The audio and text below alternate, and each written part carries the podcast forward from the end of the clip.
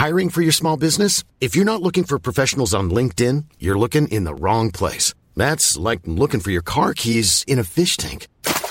LinkedIn helps you hire professionals you can't find anywhere else, even those who aren't actively searching for a new job but might be open to the perfect role. In a given month, over 70% of LinkedIn users don't even visit other leading job sites. So start looking in the right place. With LinkedIn, you can hire professionals like a professional. Post your free job on linkedin.com slash people today.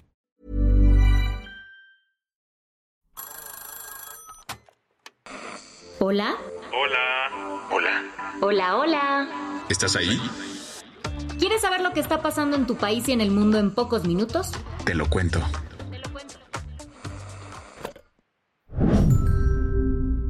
Hoy es lunes 24 de julio de 2023 y estas son las principales noticias del día.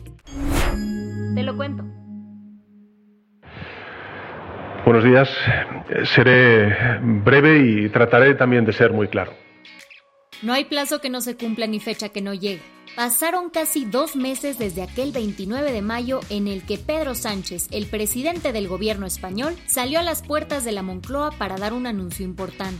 Acabo de mantener eh, un despacho con Su Majestad el Rey en el que he comunicado al jefe del Estado la decisión de convocar un Consejo de Ministros esta misma tarde para disolver las Cortes y proceder a la convocatoria de las elecciones generales.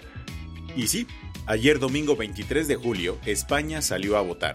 Lo hizo en unas elecciones adelantadas por Pedro Sánchez tras la escandalosa derrota de su partido, el PSOE, en las elecciones autonómicas de hace unos meses. Este 23J, como se le llamó en España, a la jornada electoral fue fundamental. Por lo golpeado que llegaba el PSOE y todo el bloque de izquierdas, muchos veían una posibilidad clara de que la extrema derecha representada por Vox llegara al gobierno español por primera vez desde la dictadura de Franco en los 70. Los cálculos decían que lo harían aliándose con el Partido Popular, conocido por todos como el PP. ¿Y sí pasó así? Pues no realmente. El Partido Popular sí fue el ganador de las elecciones, se llevó el 33% de los votos. Esto le dio 136 escaños en el Congreso. Aquí el tema es que España tiene un sistema parlamentario, por lo que se necesita conseguir la mayoría en el Congreso para formar gobierno. En este caso, el partido o coalición ganadora debe asegurar al menos 176 escaños. O sea que por sí solo el PP no logra formar gobierno. ¿Y si suma Vox? Tampoco, pues el partido de extrema derecha solo consiguió 33 asientos, por lo que les faltarían 7 curules. Pese a esto, el candidato del Partido Popular, Alberto Núñez Feijó, aseguró que hará hasta lo imposible por formar un gobierno. Me hago cargo de iniciar el diálogo para formar gobierno de acuerdo con la voluntad mayoritaria de los españoles expresada en las urnas este mismo domingo. El PSOE, por su parte, se quedó con el 31.7% de los votos y es la segunda fuerza política del país. Ahora los siguientes días serán de intentar armar acuerdos para formar un gobierno y evitar que el país se tenga que ir a otras elecciones. ¿Qué más hay? Miles de personas salieron a defender la democracia de Israel este fin de semana. Te hemos contado sobre la reforma judicial que impulsa el primer ministro israelí Benjamín Netanyahu, esa que busca permitir que el gobierno eche atrás cualquier decisión de la Suprema Corte. Para miles de ciudadanos este plan dañaría de forma cañona a la democracia de Israel. Por eso, llevan 30 semanas protestando ininterrumpidamente. Pero sin duda la manifestación más grande ocurrió este fin. Cerca de 35.000 caminaron 60 kilómetros desde Tel Aviv hasta Jerusalén.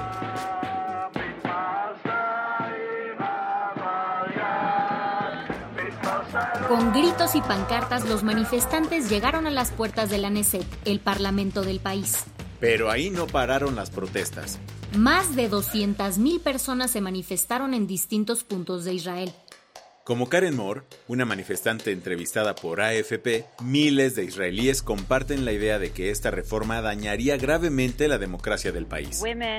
Eh, Mujeres, personas LGBTQ, árabes, hasídicos, todos sentimos que nuestros derechos están siendo derribados por el gobierno. Están tratando de derrumbar la democracia entera, las reglas de gobierno, el Estado de Derecho y los derechos humanos, y estamos aquí para detenerlos. uh. Pero las protestas cruzaron fronteras. Israelíes, judíos en la diáspora y personas en general protestaron este domingo en ciudades como Londres, Berlín, Los Ángeles o Sydney. De hecho, cientos se manifestaron afuera de la Embajada de Israel en la Ciudad de México. Por lo pronto, la NESET comenzó este domingo la lectura del proyecto y se espera que se vote hoy. En medio de este drama, Bibi Netanyahu tuvo que ser ingresado al hospital el sábado para que le pusieran un marcapasos. Las que tienes que saber. El sábado fue trágico en San Luis Río Colorado, Sonora. 11 personas perdieron la vida dentro del bar Beer House Cantina por un incendio provocado. Según los últimos reportes de las autoridades, un cliente en estado de ebriedad lanzó una bomba molotov en la entrada del establecimiento. A todo esto, el hombre había sido expulsado porque andaba hostigando a mujeres. La tragedia exhibió que el local operaba sin permisos vigilantes y no contaba con las medidas de seguridad adecuadas. Horas después, el alcalde de San Luis Río Colorado, Santos González Yescas, informó que el agresor había sido detenido. El festival Good Vibes en Kuala Lumpur tuvo un giro inesperado.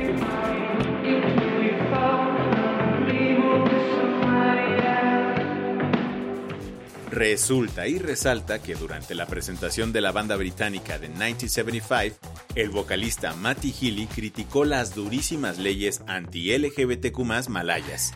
Tras esto, Healy se besó con su bajista Ross McDonald. Por esto el gobierno ordenó que el show fuera cancelado, y de hecho hasta los corrió del país, como explicó Matty. Tenemos que irnos, nos acaban de banear de Kuala Lumpur. La homosexualidad es un crimen en Malasia que se castiga con hasta 20 años de cárcel.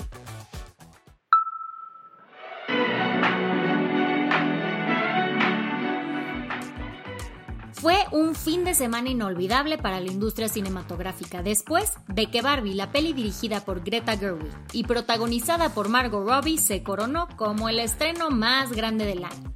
Tan solo en Estados Unidos y Canadá la película recaudó 155 millones de dólares durante su primer fin de semana. Con esto superó los 146.4 millones de dólares de Super Mario Bros.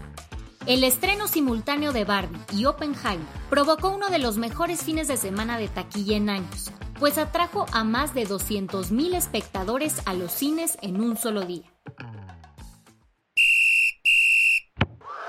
Tu dosis mundialista en Teleca.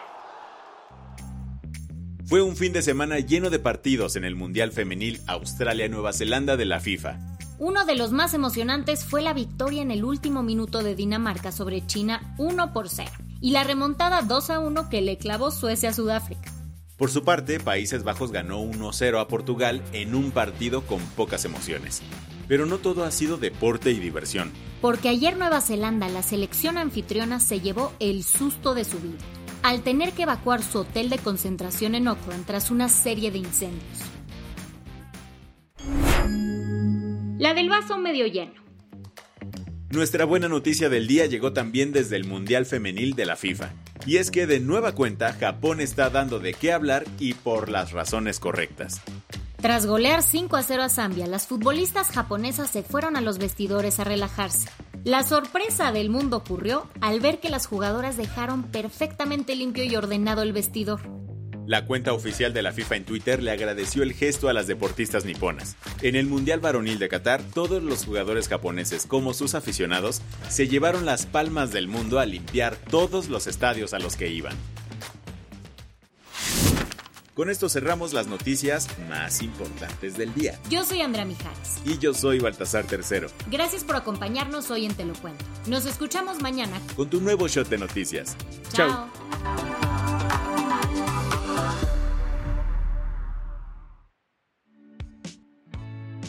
El guion de este episodio estuvo a cargo de Aisha Yanavi y Lucía Corona. Paula Gándara es la editora del guion y la dirección editorial es de Sebastián Ermenger. Gelúe Santillán es la directora creativa y el diseño de sonido está a cargo de Alfredo Cruz. ¿Quieres estar al día? Nos encuentras como arroba te lo cuento en Instagram, TikTok, Snapchat y Twitter.